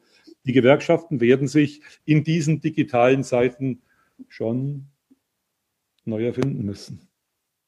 Sind wir ja gerade dabei. Irene, ich vermute, ja. du möchtest antworten, aber ähm, du wirst ja auch aus dem Beitrag das rauspicken, was dir wichtig ist. Ich würde gerne nur darauf ähm, verweisen, dass ich denke, es ist sinnvoll, nochmal auch mit dem vielleicht sogar einzusteigen, was Herr Prantl am Anfang gesagt hat. Die Forderung, dass wir die Demonstrationen auf den Straßen im Sinne des Grundgesetzes oder für das Grundgesetz nicht den Reichsbürgern, Querdenkern und anderen überlassen sollen. Was machen wir damit? Also mich juckt jetzt ein bisschen, Raya, vor allen Dingen zu dem anderen Teil was zu sagen, wobei der, der den du benannt hast, natürlich auch wichtig ist. Ich sage einfach d'accord, natürlich. Äh, ist ja auch nicht so, dass wir äh, noch nicht im Bündnissen unterwegs wären. Wir haben diese Unteilbar-Demonstration mit unterstützt, sind zusammen auf die äh, Straße gegangen und natürlich aber jetzt hat ja gerade äh, ein Mitglied im Chat gesagt, die Gewerkschaften, das sind die Mitglieder. Das heißt, für uns steht da immer auch ein Prozess hinter, neben den ganzen Forderungen. Und Herr Prantl, ich bitte das jetzt äh, nicht falsch zu verstehen, im vielen müssen, was Gewerkschaften alles müssen, ähm, natürlich auch eine Überzeugungsarbeit in den Betrieben. Und ich finde, Sharon hat das vorhin nochmal äh, gut thematisiert und das ist überhaupt keine Gegenrede. Ich bin völlig einverstanden mit dem, was gesagt wurde, dass es unterschiedliche Orte gibt, wo Menschen sich demokratisch engagieren ähm, und sich äh, überhaupt engagieren und sich sozusagen auch äh, für eine Weiterentwicklung in dieser Gesellschaft stark machen. Ähm, und das finde ich auch, das sollten wir zur Kenntnis nehmen. Und natürlich sind Demonstrationen auch nochmal Machtdemonstrationen, auch vor dem Hintergrund, was in Berlin gelaufen ist. Ich stimme Herrn Prantl da sehr zu. Mich reizt jetzt aber schon nochmal, Herr Prantl, Sie haben ja jetzt ganz viel aufgeführt, was wir müssen als Gewerkschaften. Und ähm, wir sind da ja auch. Ich traue Ihnen viel zu. Nicht hinterm Mond, möchte ich jetzt auch nochmal sagen, und äh, fangen jetzt nicht an zu diskutieren. Das ist auch keine Gegenrede. Sie haben das ja richtig beschrieben. Ähm, und wir haben ja nicht umsonst, und wir fangen da ja nicht neu an, das Thema, wie gestalten wir eine Transformation? Und das ist ja nicht nur eine Frage, die wir in einem Betrieb sozusagen äh, Betrieb X gestalten, sondern es hat eine gesellschaftliche Dimension, hm. es hat eine politische Dimension und äh, da sind wir nicht sozusagen erst heute mit unterwegs. Und da stecken so viele Fragen hin, drin, die Sie zum Teil auch benannt haben, die uns selber angehen. Ja, wie stellen wir uns auf, wenn der Betriebsbegriff nicht mehr der ist, den wir eigentlich kennen? Hm. Gleichzeitig, äh, wo ich ein bisschen widersprechen möchte, ist, Sie stellen diese neue Ökonomie ähm, so ein bisschen alternativlos dar. Ich würde sagen, diese traditionellen Belegschaften, die haben wir noch und die hören auch morgen nicht auf. Klar. Unser Anspruch als IG Metall ist, auch unsere Beschäftigten und Mitglieder in den Betrieben, das sind allein in der Metall- und Elektroindustrie, habe ich Handwerk und andere noch gar nicht mitgenannt, 3,8 Millionen, ähm, dass wir die selbstverständlich vertreten und in diesem Transformationsprozess begleiten. Und da haben wir einen hohen Gestaltungsanspruch und da äh, sind wir auch Widerpart äh, des Kapitals, nicht nur des digitalen Kapitals, äh, wobei man das ja gar nicht mehr trennen kann. So, das ist mir nochmal ein sehr, sehr wichtiger Punkt, weil wenn uns das nicht gelingt, haben wir gesellschaftlich ein Problem. Und ähm, ich glaube, wo wir uns alle einig sind, ist, wir als IG Metall zumindest äußern uns da, da sehr klar, was die ökologischen Klimaziele angeht, da stehen wir zu. Aber es ist auch klar, wenn wir die äh, ökologische Transformation nicht mit einer sozialen verbinden, wird es keine politischen Mehrheiten für diesen Ansatz geben. Ich glaube, das Thema hatten wir schon besprochen. Insofern ist diese Gestaltung, hat die so eine hohe Bedeutung und das braucht natürlich auch politische Rahmenbedingungen. Wir müssen mal über eine Verteilungsfrage widersprechen. Ja, also das ist, äh, wer zahlt eigentlich die Kosten auch von der Krise, in der wir gerade stecken? Auch solche Fragen müssen in einem Diskurs wieder nach vorne bewegt werden, weil davon hängt ja stark, stark ab, auf wessen Kosten wird in dieser Gesellschaft eigentlich gelebt. Ich formuliere es mal so und wie viel ähm, haben wir auch, um nach vorne zu denken und Investitionen und Innovationen und Technologien zu entwickeln und zu verbinden mit, mit sozialen ähm, Gestalten. Also insofern ähm, dazu gehört, und deshalb habe ich das ganz am Anfang nochmal gesagt, das eine ist, ein Programm zu entwickeln und ähm, auch, äh, ich sage mal, Schlussfolgerungen zu ziehen, und da bin ich sehr bei Ihnen. Das andere ist, es sind Aushandlungsprozesse in den Betrieben, wo wir die Beschäftigten für gewinnen müssen. Wir haben eine hohe Verunsicherung. Wir erleben gerade, wie sich einige Arbeitgeber diese Krise zunutze machen, um mhm. Entscheidungen zu treffen, die über, wo wir über Transformation gar nicht mehr reden müssen. Und da stellen wir uns gegen auf, und zwar zum Teil sehr traditionell, und das mag dem einen oder anderen nicht gefallen, aber es ist absolut erforderlich. Wir haben auch in dieser Corona-Zeit gestreikt. Auch das ist möglich in Corona-Zeiten, wenn man eine motivierte und mobilisierende Belegschaft hat, nämlich bei Freud in Bayern. Ähm, und der Streikleiter hat gesagt, das war hier möglich in dieser Zeit, weil es in diesem Betrieb, mhm. das waren selbstbewusste Getriebebauer, sind selbstbewusste Getriebebauer, ein gemeinsames Wertefundament gibt. Und ähm, ich würde das niemals gegeneinander stellen. Das, was wir an digitalen Kapitalismus erleben, an neuen Formen der Arbeitsgesellschaft, an digitaler Plattformökonomie.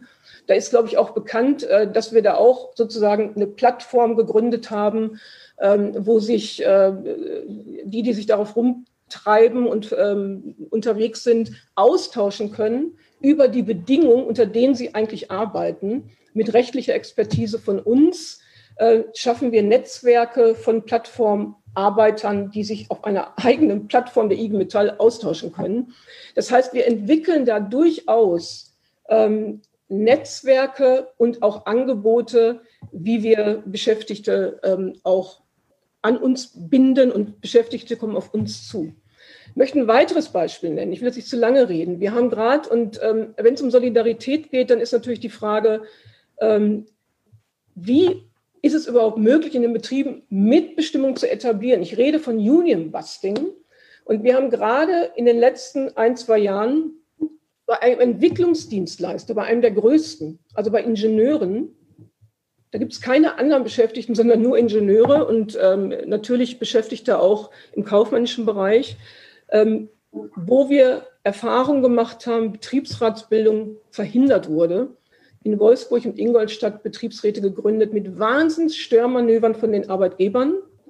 Und dann waren auf der Wahlversammlung, da ist ja immer entscheidend, wie gelingt sozusagen äh, es, die Beschäftigten mitzunehmen, mehr als 1000 Ingenieure auf einer Wahlversammlung. Trotz Störmanöver vorher, trotz Störmanöver während der Versammlung, mit Feueralarm, mit Ordnungsamt, zu viele Leute und die lassen sich ja alles einfallen, beraten von Kanzleien, die das zum Geschäftsmodell machen.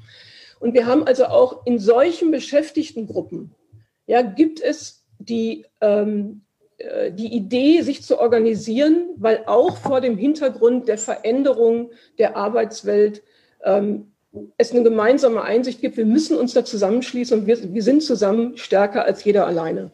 Das heißt, wir sind da im Suchprozess, da stimme ich Ihnen sehr zu, aber wir diskutieren das auch nicht erst seit heute, und äh, wir müssen uns natürlich neu aufstellen, nicht neu, sondern wir müssen uns natürlich weiterentwickeln als IG Metall.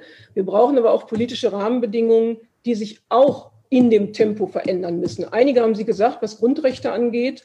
Ich sage nochmal, wir müssen auch stärker diskutieren. Und das ist kein alter Hut vor dem Hintergrund der Veränderungen.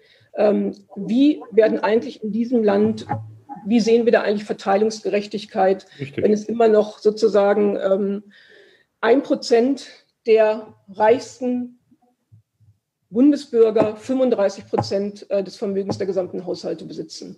Und das sind Fragen, die wir, glaube ich, gemeinsam äh, nach vorne bewegen müssen, wenn wir in dieser Gesellschaft politische Mehrheiten für ein, für ein ordentliches äh, und sinnvolles Konzept ähm, erreichen wollen.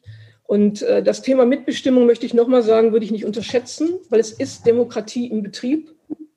Und ähm, das sind demokratische Aushandlungsprozesse, die in den Betrieben, in den Unternehmen stattfinden. Wir haben gerade bei der Bank, bei einer Internetbank 26 einen Betriebsrat gegründet. Also auch diese Beschäftigten, die in ganz anderen Formen arbeiten, ähm, merken zunehmend, dass die Veränderung der Arbeitsgesellschaft nicht an ihnen vorbeigeht. Und insofern ähm, ist das jetzt keine, kein Legitimationsbericht in der Form. Ich möchte nur das Feld breiter machen und ich möchte nochmal deutlich machen, wir brauchen, wir sind als IG Metall selbstverständlich in den Betrieben unterwegs, ja, die noch Ort und Zeit haben. Und das ist die große Mehrheit. Und wir stellen uns auf für die Veränderung in der Arbeitsgesellschaft. Und diesen Prozess müssen wir gemeinsam wuppen. Du kriegst viel Zustimmung im Chat zu dem, was du sagst, Irene, wenn ich das mal kurz überblicke und sehe. Also ich kann jetzt einfach nur mal exemplarisch einen Kollegen vorlesen, der schreibt, wir schaffen die Werte in Büro und Werkstatt. Das hat was mit Selbstwert zu tun, den wir in allen Diskussionen offensiv vertreten müssen. Also im Prinzip das, was du jetzt hier bei diesem Zoom-Meeting gemacht hast, einfach in alle Debatten mit einbringen und auf die Weise deutlich und sichtbar werden. Ähm, die so die gesellschaftlichen Rahmenbedingungen, die wir brauchen, das sind natürlich dann auch welche, für die wir einerseits kämpfen, wo dann aber auch die von Herrn Prantl formulierten Anforderungen an uns kommen. Also wir, wir handeln und agieren betrieblich, aber natürlich geht die betriebliche Aktion dann auch in die Gesellschaft hinein. Jemand, der betrieblich Demokratieerfahrungen macht, wird die dann nicht am Werkstor abgeben und wird dann als Nicht-Demokrat im weiteren Kontext handeln und agieren. Von daher haben wir da einen ganz wichtigen Stellenwert. Ähm, es gibt eine Frage direkt noch an Sharon, die jemand gestellt hat, also aufgreifend das, was du noch mal zum Thema Rassismuserfahrungen in der Gesellschaft. Ist ja auch etwas, was Menschen auch in Betrieben machen. Also es gibt ja auch Gründe, warum wir uns mit dem Thema Respekt kein Platz für Rassismus ähm, beschäftigen große Empörung darüber, dass das nach wie vor so ist und eine Forderung und auch eine Frage, dass wir uns da als Gewerkschafterinnen und Gewerkschafter auch einerseits stärker positionieren müssen, aber auch die Frage, was braucht es denn von uns Gewerkschaften? Was können wir denn dazu beitragen, dass dieses Thema auch bearbeitet wird und wir uns dagegen positionieren? Also ich gehe da nochmal an dich, Sharon. Okay. Ähm, ich versuche einzusteigen. Ich glaube, ich bin bei dem Wort, Wort Empörung hängen geblieben, tatsächlich. Ich, ähm, ich ertappe mich immer wieder, wie ich überrascht bin, wenn ich höre, dass andere Leute überrascht sind, dass es Rassismus noch gibt. Ähm, und vielleicht ist das ein guter Anfang, einfach ähm, zu überlegen, was das bedeutet, ähm, ein, ein, ein Leben führen zu können, wo eine Person empört sein kann und sagt, oh, ich wusste das nicht und wie ist das passiert und so.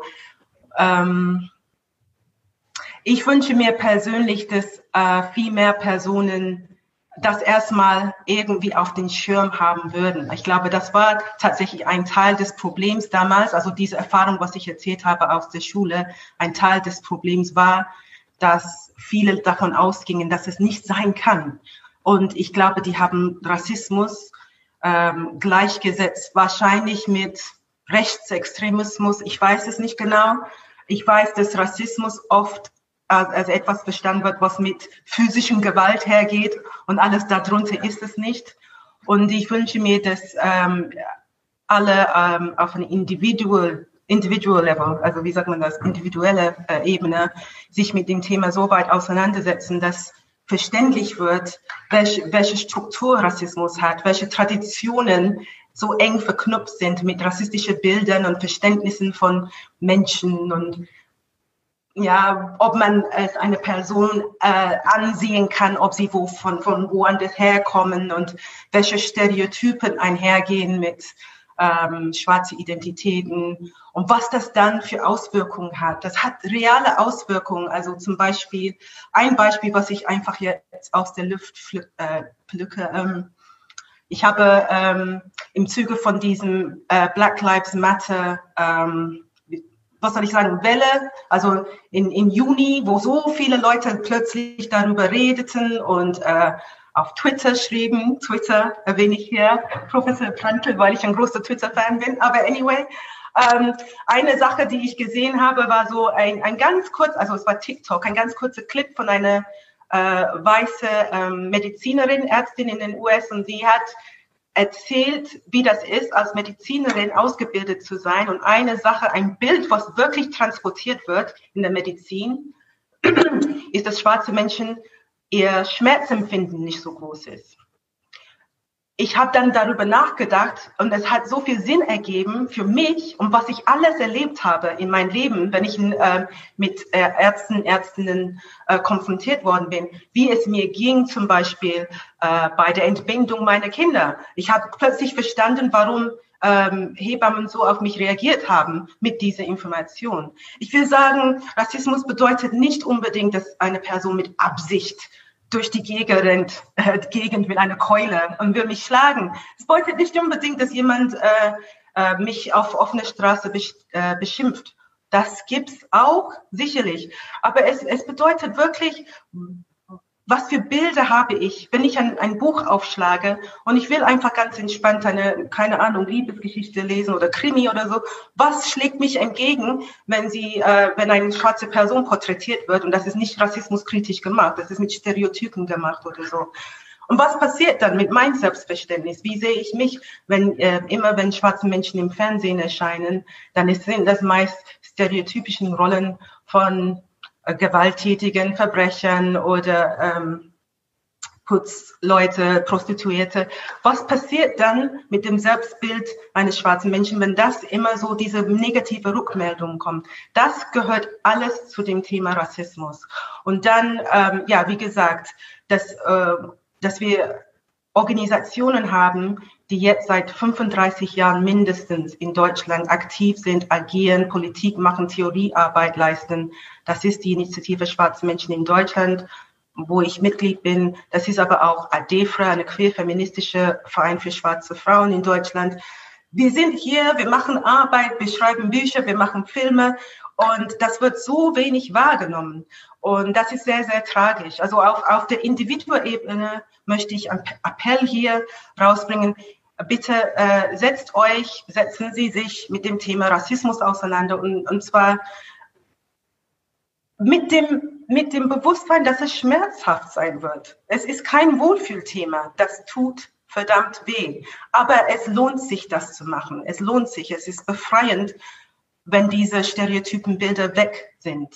Ähm, und dann auf einer institutioneller Ebene ähm, ist mein Wunsch, dass, dass die Auseinandersetzung mit äh, Rassismus über so einen Workshop oder über äh, so eine Diskussion hinausgeht. Workshops und Diskussionen sind super wichtig, immer. Also ich bin sehr dafür, ich bin sehr gerne hier bei diesem Gespräch, möchte unbedingt gerne wieder eingeladen werden, aber es muss da es muss auch mehr passieren. Ich benutze hier leider auch das Wort muss. ähm, das, es geht um Power Sharing. Es geht darum, was sind das für Strukturen, die wir haben? Die sind historisch gewachsen.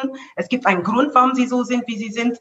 Ähm, die sind äh, mit bestimmten ähm, ja, bestimmte Strukturen, bestimmte Sachen dominieren. Wie können wir die wieder neu denken neu kreieren, damit ähm, ja, wir rassismuskritischer werden in unserem Arbeit, in unserem Agieren.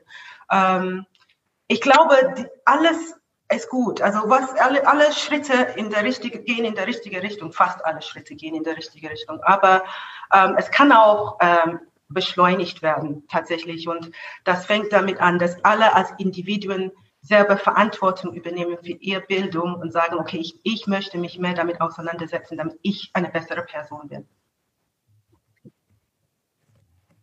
Ja, große Worte, wichtige Worte. Und es ist auch etwas, ähm, denke ich, was das aufgreift, was von Herrn Prantl und von Irene vorhin auch nochmal gesagt worden ist. Irene hat die Bemerkung des Teilnehmers aus dem Chat aufgegriffen. Wir sind, also die Mitglieder sind die Gewerkschaft.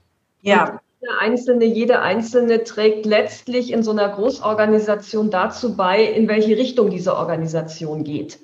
Und ähm, da hast du uns jetzt nochmal einen ganz wichtigen Punkt auch zur Gestaltung in der gesellschaftlichen Realität mitgegeben. Und da wird man wohl um das Hilfsverb muss nicht drumherum kommen. Ich meine, muss eigentlich nicht, aber ja, was soll's. Das war nur in der Dichte von Herrn Prantl. Das habe ich kapiert. Ja, finde ich das Wort muss, das, ähm, ich versuche das nicht im privaten Kontext zu verwenden, weil das fühlt sich an, wie ich gebe meine Verantwortung ab. Ich muss das halt so machen. Aber ich möchte sagen, ich will das so machen. Ähm, aber wie ich das auf andere Leute, also sie müssen das wollen. Das klingt irgendwie komisch. Ja.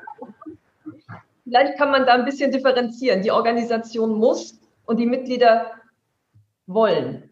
Und dann gibt es Organisation. Die Organisation ist ja nur ein Zusammenschluss unterschiedlicher Menschen. Herr Prantl, Sie melden sich oder ähm, war das? Nein, nein, nein, ich wollte nur sagen, ähm, müssen ist ja nichts äh, Drohendes. Es ist ein Versuch, äh, etwas anzuregen und äh, zu sagen, was ich selber für wichtig halte und was ich äh, mir wünsche von den Gewerkschaften. Und äh, wenn ich äh, zu dem einen Satz sagen soll, was äh, Sharon gesagt hat, dann äh, mir war das Schreiben gegen Rassismus in meiner journalistischen Arbeit immer unglaublich wichtig. Und für mich stand der Satz und steht der Satz dabei im Vordergrund, dass ja Menschen nicht als Rassisten geboren werden. Die Menschen werden zu Rassisten gemacht. Und sie werden zu Rassisten gemacht durch die Vorurteile, die sich in der Gesellschaft eingefressen haben. Und gegen diese Vorurteile gilt es anzuschreiben. Und wenn es äh, darum geht, was Pressefreiheit soll und warum gibt es den Artikel 5? Es gibt ihn auch deswegen, weil wir gegen, den, gegen diese Vorurteile anschreiben sollen. Und beim Anschreiben gegen die Vorurteile geht es um die Grundrechte. Und der Artikel 1 ist etwas, äh, da kann man jeden Tag beim Aufstehen und beim zu Bett gehen den Hut ziehen. Die Würde des Menschen ist unantastbar. Und dieser Satz in, dies, in diesem wunderbaren, kleinen, großen Satz steckt alles, warum es bei der Arbeit gegen Rassismus und gegen die Vorurteile geht, die den Rassismus tragen. Die Würde des Menschen ist unantastbar. Ja. Irene, was macht die Bildungsarbeit, damit diese ganzen hehren Vorsätze vom Wollen in die Tat kommen, um jetzt das Wort muss zu vermeiden?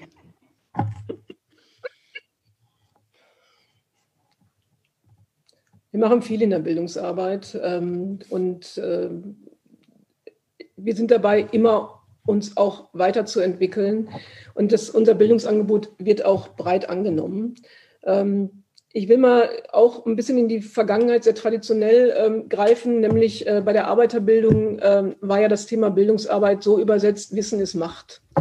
Und ich finde, das äh, ist eigentlich aktueller denn je. Ich gehe jetzt gar nicht mal auf die Debatte hier vorher ein, da komme ich gleich nochmal drauf zurück, aber nochmal vor dem Hintergrund der Veränderungen, mit denen wir gerade konfrontiert sind, in der Gesellschaft und auch ähm, in der Wirtschaft, in der Arbeitsgesellschaft, ist das Thema Bildung hat aus meiner Sicht einen sehr, sehr hohen Stellenwert, wenn es uns gelingen soll, wirklich äh, Transformation auch ähm, für Beschäftigte zu denken.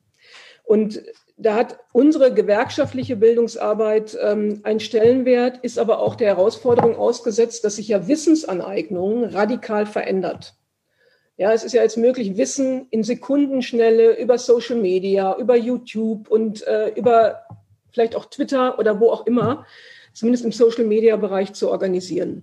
Und was ich so ein bisschen das Paradoxe daran finde, ist, ähm, dass diese weltweiten Möglichkeiten, Wissen zu generieren, ähm, oftmals auch dazu führen, dass wir geschlossene Zugehörigkeitssysteme haben, ähm, wo sozusagen Information und Wissen sehr einseitig äh, platziert wird und auch diskutiert wird. Und vor dem Hintergrund äh, finde ich und bin ich auch davon überzeugt, auch als zuständiges Vorstandsmitglied in der IG Metall, gewinnt die Bildungsarbeit zunehmend an Bedeutung, weil wir damit die Möglichkeit haben, auch Räume zur Verfügung zu stellen für Debatten, auch für Suchprozesse, ja, für Diskurse. Und ähm, das ist gerade aufgrund dieser ganzen Social-Media-Gedöns, äh, darf ich jetzt mal sagen, wichtiger denn je, auch diese Räume zur Verfügung zu stellen. Ähm, und das hat natürlich auch was mit politischer Handlungskompetenz zu tun, ja, weil wir unseren Bildungsansatz, der ist ja der, dass wir Bildung schon immer auch Veränderungen begleitet hat. Natürlich geht es auch um Kompetenz, um fachliche Kompetenz, aber es geht immer auch um strategisches Wissen und um politische Handlungskompetenz. Und ähm, da sind wir mittlerweile sehr stark dabei, also auch Lernprozesse und Gestaltungsprozesse sehr eng zusammen zu denken und in den Betrieben ähm, zu etablieren, um auch das, was an hohen Herausforderungen, ich habe es ganz zu Anfang beschrieben, äh, vor der Betriebsräte und Vertrauensleute stehen, äh, die Veränderungen sozusagen mitzugestalten, auch über Bildung zu begleiten. Und äh, da denke ich, ähm, sind wir in der IG Metall gut aufgestellt. Wir investieren sehr viel Geld in die Bildung. Wir haben äh, pro Jahr um die 100.000 Teilnehmer und Teilnehmerinnen. Mir ist aber in dem Zusammenhang auch noch wichtig, dass ich gerade vor dem Hintergrund dessen, was wir jetzt den ganzen Abend schon diskutiert haben, meine, dass wir politische Bildung radikal aufwerten müssen. Und da braucht sicher neue Formate. Ich meine, ein Format ist heute Abend, ja, also auch so eine Debatte zu führen über ein Thema wie Solidarität und Werte, auch wenn wir eine zweieinhalb Stunden oder anderthalb Stunden Zeit haben, aber es ist ein neues Format auch der politischen Bildung, wenn man es so definieren möchte. Äh, Sharon, ich bin sehr froh, dass du dabei bist heute. Ich fand das eine sehr anregende äh, Diskussion, auch in der Zusammensetzung. Ähm, wir brauchen da ein paar neue Überlegungen, wie kann das gehen, aber es muss radikal aufgewertet werden. Und meine Erfahrung ist, dass eigentlich ähm, politische Bildung eher zurückgefahren wird. Ja, auch an den Universitäten, äh, was Lehrstühle angeht oder auch was Förderung angeht ähm, und sehr stark unter einer Verwertungslogik steht. Und da bin ich ähm, sehr dabei, auch mit äh, Netzwerken, die sich auch im Bildungsbereich bewegen, äh, eine neue Debatte anzufachen, dass gerade in dieser Situation wir zunehmend wirklich mal wieder Räume brauchen zu debattieren. Auch über sowas wie Utopien, wie Suchprozesse. Ähm, das, dafür hat Bildungsarbeit ja immer gestanden. Und ähm, das, glaube ich, ist äh, eine Herausforderung, die wir annehmen sollten und wo ich eine starke Position auch habe auch das politisch einzufordern, dass wir es radikal aufwerten müssen. Danke, Irene. Das ist im Prinzip das Credo zu den ganzen Anforderungen, die vorher gestellt worden sind. Also auch so eine, so eine Selbstverpflichtung, wie wir weitermachen und in gewisser Weise auch das zukunftsweisende Schlusswort von deiner Seite aus, wenn ich das richtig sehe. Sharon, Herr Prantl, haben Sie in dem Kontext, hast du noch was beizutragen oder noch was ergänzend zu sagen? Ja, es war ja alles ganz richtig, was eben Frau Schütz gesagt hat. Mir ist bei dem Reden über mehr Bildung eingefallen, dass die alten Lieder, die man nicht unbedingt mehr so gerne singt, manchmal gar nicht so falsch sind. Die zweite Strophe der Internationale. Uns aus dem Elend zu erlösen, das können wir nur selber tun. Und das ist eigentlich die Aufforderung, bei der Bildungsarbeit völlig neu anzupacken, bei der Bildungsarbeit äh, zu sehen, dass man was gegen den sogenannten Rechtspopulismus tun muss, der gar kein Rechtspopulismus ist, sondern der tatsächlich Extremismus ist. Und Rechtspopulismus ist eigentlich, auch das gehört schon zur Bildungsarbeit, eine völlig verharmlosende Bezeichnung für das, was uns in den vergangenen Jahren so fürchterlich geplagt hat und noch immer plagt. Und äh, wenn es darum geht, so eine Art Schlusswort zu sprechen, möchte ich auch nochmal aufgreifen, was vorher Irene Schulz gesagt hat. Äh, ist jetzt über 50 Jahre her, dass Willy Brandt von mehr Demokratiewagen geredet hat und den Ausdruck und die Politik gilt es ja fortzuschreiben. Und es gibt ja, das war ja richtig der Hinweis, es gibt einen überquellenden Reichtum in der Gesellschaft. Und das ist leider nur ein Reichtum von wenigen. Verantwortungsvolle äh, Sozial- und Gesellschaftspolitik muss den Reichtum abschöpfen. Und Umverteilung, um das ganz deutlich zu sagen, ist kein sozialistischer Restposten und ist kein Sozialklimbim und ist kein Gedöns. Umverteilung ist ein demokratisches Gebot. Das beginnt mit der Neuregelung von Erbschafts- und Vermögensteuer. Und nur so gelingt es, und jetzt sind wir beim wirklichen Solidaritätsthema, für annähernd gleiche Lebenschancen zu sorgen. So kann man soziale Grundsicherung finanzieren.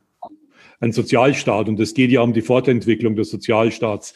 Ein Sozialstaat gibt nicht dem, der schon hat, und er nimmt nicht dem, der ohnehin wenig hat. Ein Sozialstaat schafft ausgeglichene Lebensverhältnisse. Er sorgt, und jetzt wird es durchaus hochaktuell, für lebenswerte Wohnungen und für Arbeitsverhältnisse, in denen man sich nicht von Befristung zu Befristung handelt. Und wenn der Sozialstaat so funktioniert, dann wird er, und das ist dann Agieren gegen den Extremismus, dann wird er zur Heimat für den Menschen. Das ist ein Rezept gegen den populistischen Extremismus. Und die Umsetzung dieser Rezepte wünsche ich mir. Und da müssen die Gewerkschaften nichts, aber sie sollen, sie sollen, und das wünsche ich mir, und das machen sie ja auch, ihren Anteil leisten, den Sozialstaat zur Heimat für die Menschen zu machen. Und wenn es so funktioniert, dann wird dieser populistische Rechtsextremismus, an dem unsere Gesellschaft leidet, einigermaßen schnell wieder verschwinden. Absolute Zustimmung. Sharon, möchtest du noch was sagen zum Abschluss?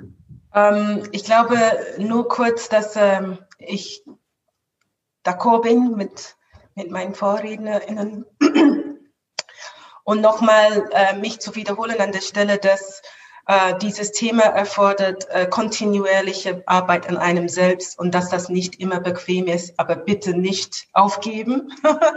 ähm, und es ist immer so ein nochmal überlegen, nochmal reflektieren, habe ich wirklich an alles gedacht, habe ich wirklich ähm, ähm, alle mitgenommen oder gibt es irgendwo äh, ein Thema oder äh, vielleicht eine Gruppe von Personen, die ähm, sich nicht gerade vertreten fühlen und was braucht es, um auch ihre Positionen zu repräsentieren. Danke. Irene, allerletztes Schlusswort. Genau, bevor du jetzt wahrscheinlich allen Diskutanten dankst, ähm, was ich natürlich hiermit auch mache, Achaya, möchte ich mich bei dir vor allen Dingen bedanken. Ähm, ich möchte das an der Stelle einfach auch mal sagen, weil wir ja auch zusammenarbeiten, dass du ja eine derjenigen bist, die genau die neuen politischen äh, Formate auch mitentwickelt. Und vielleicht kann ich einen kleinen Werbeblock mit einbauen, weil wir es gerade äh, zum Thema, welche Bildungsangebote machen wir auch äh, gegen rechts. Und ähm, ich sage das jetzt einfach mal, Chaya, ohne das mit dir abgestimmt zu haben, du hast ja mittlerweile äh, mehr als 80 Seminar, Seminare durchgeführt in kürzester Zeit zu dem ganzen Thema Verschwörungsmythen, um da auch aufzuklären, um da Interessierte, die sich damit auseinandersetzen wollen, auch abzuholen. Und äh, deshalb ein herzliches Dankeschön an dich für die Moderation heute, aber ich nutze die Gelegenheit, äh, das auch mal ganz generell zu machen für diese innovative Arbeit. Dankeschön. Wow, danke Irene. Und dann bleibt mir eigentlich nur noch, ich möchte gerne in einem Satz zusammenfassen, was in den letzten anderthalb Stunden gesagt worden ist. Ich glaube, uns wird unglaublich viel zugetraut als IG Metall und als Gewerkschaften. Und vielleicht trauen wir uns manchmal auch selber so viel zu, dass wir dem gerecht werden. Und wir tun ja ganz viel. Und ich glaube, dieses Zutrauen, was auch an uns kommt, das ist so ein Stärkungsmoment. Das ist klasse. Also von daher, danke Sharon für deinen Blick auf uns. Danke, Herr Prantl, für die danke. intensive Beschäftigung und danke, Irene, dass du dich darauf eingelassen hast, mit uns anderthalb Stunden dazu zu diskutieren. Ja, bis zum nächsten Web Talk. Wir machen weiter. Alles Gute.